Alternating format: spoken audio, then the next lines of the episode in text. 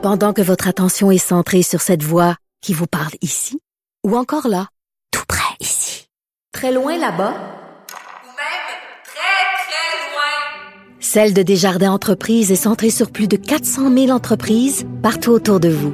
Depuis plus de 120 ans, nos équipes dédiées accompagnent les entrepreneurs d'ici à chaque étape pour qu'ils puissent rester centrés sur ce qui compte, la croissance de leur entreprise.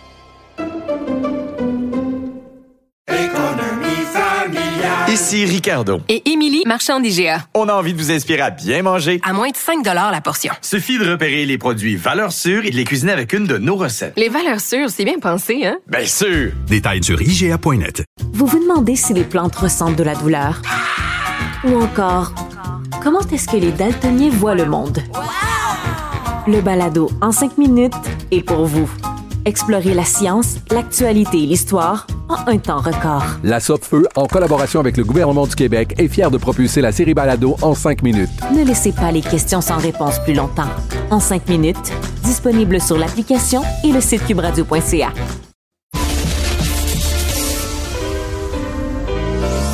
Maître vulgarisateur, il explique et communique l'inexplicable. Mario Dumont. De la musique aux oreilles.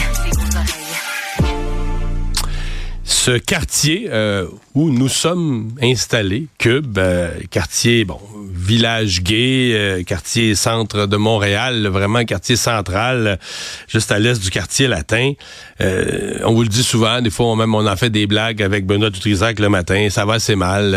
C'est un quartier super difficile, beaucoup de problèmes sociaux, d'itinérance. Et là, ben encore un restaurateur qui était quand même un des plus dynamiques du quartier, le passé composé, une vraie bonne table, je suis allé quelques fois, et qui annonce aujourd'hui poche ferme. C'est différent. Il y en a plusieurs, quoi, qui enferment des commerces, des restaurants, il y en a fermé. Mais lui, il dit, je déménage.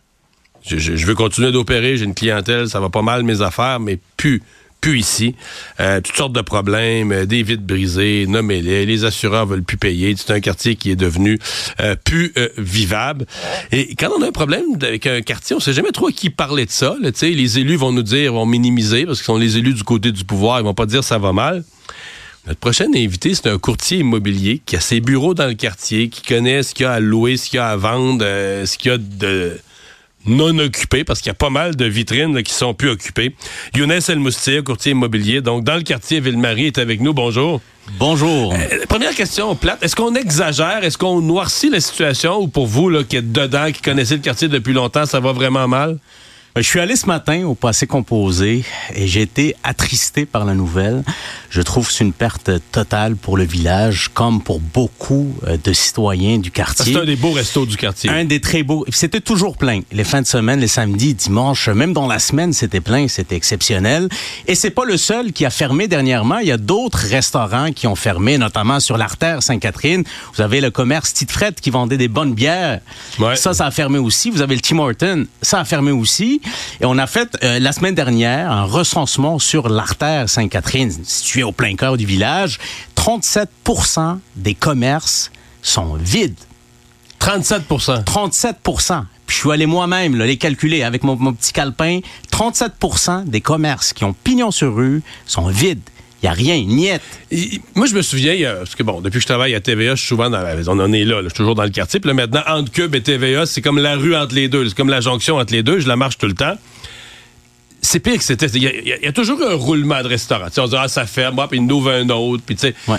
Mais là, c'est plus un roulement. C'est beaucoup d'endroits qui sont fermés, placardés. On, sent quand même qu'il y a comme une, il y a une activité, quasiment une mort du quartier qu'on sent.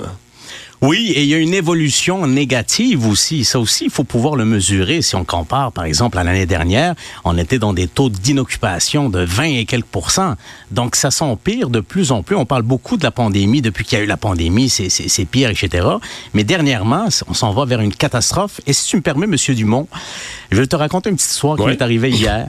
Euh, je faisais visiter un condo à un couple de Torontois qui venait de Toronto. On fait la visite, ça se passe bien. Ils ont un coup de cœur pour le condo. Les yeux brillent. Je, sens qu'ils vont faire une offre d'achat. On sort de là. Il y a un monsieur qui passe. Il était en pleine crise. Il criait au meurtre. Excuse-moi le terme, mais ma, vente a, ça a scrappé ma vente tout de suite. Là. Fait sont partis en courant. Ils connaissaient pas le quartier, évidemment.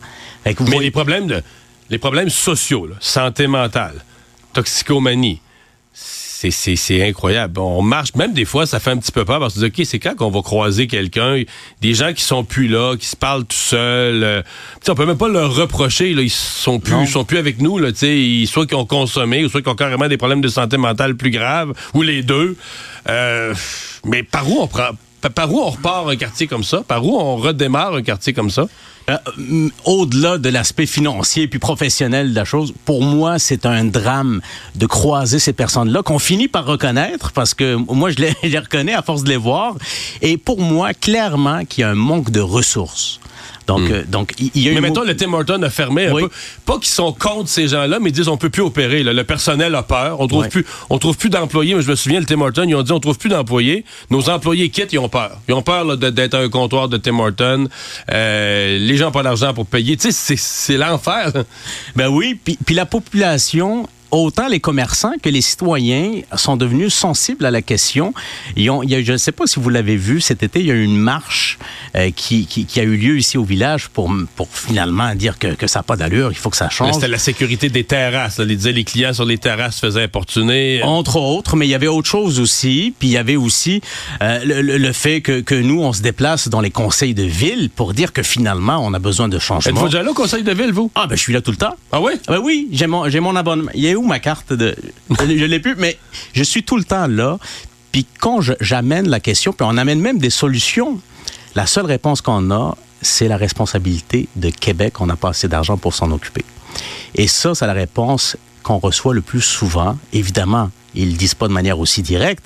C'est dit avec un peu de poésie. Vous savez comment ça fonctionne. En d'autres termes, ils disent ce sont des problèmes sociaux trop lourds pour la ville. Il faudrait que le gouvernement du Québec les prenne en charge.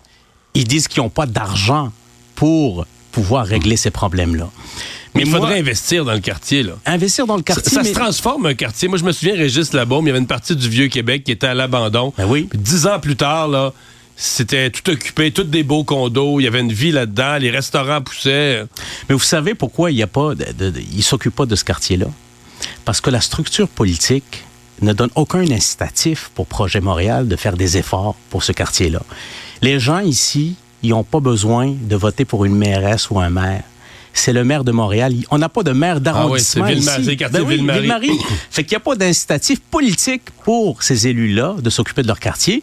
Et la mairesse et ses conseillers, qui sont supposés s'occuper de ce quartier-là, ils ont des problèmes beaucoup plus gros à gérer. Et je, je les comprends en quelque sorte. Montréal, c'est une grosse ville. Il y a tellement d'enjeux que, que finalement, leur énergie est ailleurs. Donc, il faudrait peut-être qu'on piste de solutions changer la structure Donner un pouvoir politique. politique au Ben oui. quartier, là, ouais. Ben oui, peut-être. Ça serait un début. Ça serait un début. Younes, les quartiers, le- c'est le village gay, là. hein. C'est le quartier. euh, J'ai voyagé pas mal à travers le monde. Dans une ville, là, euh, quasiment tout le temps, le quartier gay, là, c'est super vivant. C'est plein de restos, de culture. Parce qu'il y a un touriste qui vient avec ça. Il y a un touriste. euh, Ici, eh ben, moi, mes amis homosexuels à Montréal, ils, appellent ça le quartier pauvre. non, mais pour vrai, il y en a qui viennent encore. La plupart viennent même plus, là. Les homosexuels qui vivent à Montréal, n'importe où, viennent plus dans ce quartier-là parce qu'ils disent, ben voyons, c'est plus. D'abord, d'abord, ils peuvent aller n'importe où. Les gens sont bienvenus partout, mais ils se reconnaissent plus dans l'état social du quartier. Est-ce que vous avez vu d'autres euh, villages gays un petit peu de- ailleurs, dans d'autres grosses villes américaines ou européennes? Mais c'est super vivant, là. C'est c'est incroyable la richesse euh, culinaire, culturelle qu'on y retrouve. Et Montréal faisait partie des capitales du tourisme LGBTQ. Dans les années 2000, entre 2000 et 2012, on avait des gens, moi j'avais des Américains qui venaient ici acheter des condos contre des petits chauds. Pour eux, ça coûtait rien. Puis ils venaient, il y avait un tourisme spécialisé, niché qui venait ici. Aujourd'hui, il n'y a personne qui vient. Vous vous demanderez aux commerçants, est-ce que vous avez autant de tourisme qu'avant? La réponse, c'est non. Les gens ne viennent plus. Ben, On a de la misère à attirer les gens de chez nous, imaginez, attirer les gens de l'extérieur. Puis il n'y a pas de plan de, de valorisation non plus, de faire de la publicité à l'international pour attirer ce type de tourisme. Mais en même temps, c'est un cercle vicieux parce que là, aujourd'hui, on annonce le départ du passé composé, un des meilleurs restaurants. C'est comme un engrenage.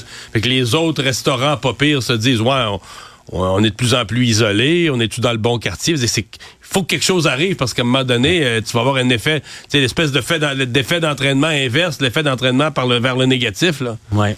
Il va falloir qu'il y ait des, des actions qui sont concrètes qui, qui doivent être faites. Là. C'est ça, ça. Puis, puis là, on arrive à un point qu'on n'a pas le choix de, de, de faire quelque chose. Les citoyens ont besoin d'un partenaire public. Les citoyens, les commerçants font des choses, ils essayent de travailler de leur côté pour améliorer la situation, mais on a absolument besoin d'un partenaire public qui soit impliqué, qui mette les ressources nécessaires pour remettre en vie ce quartier.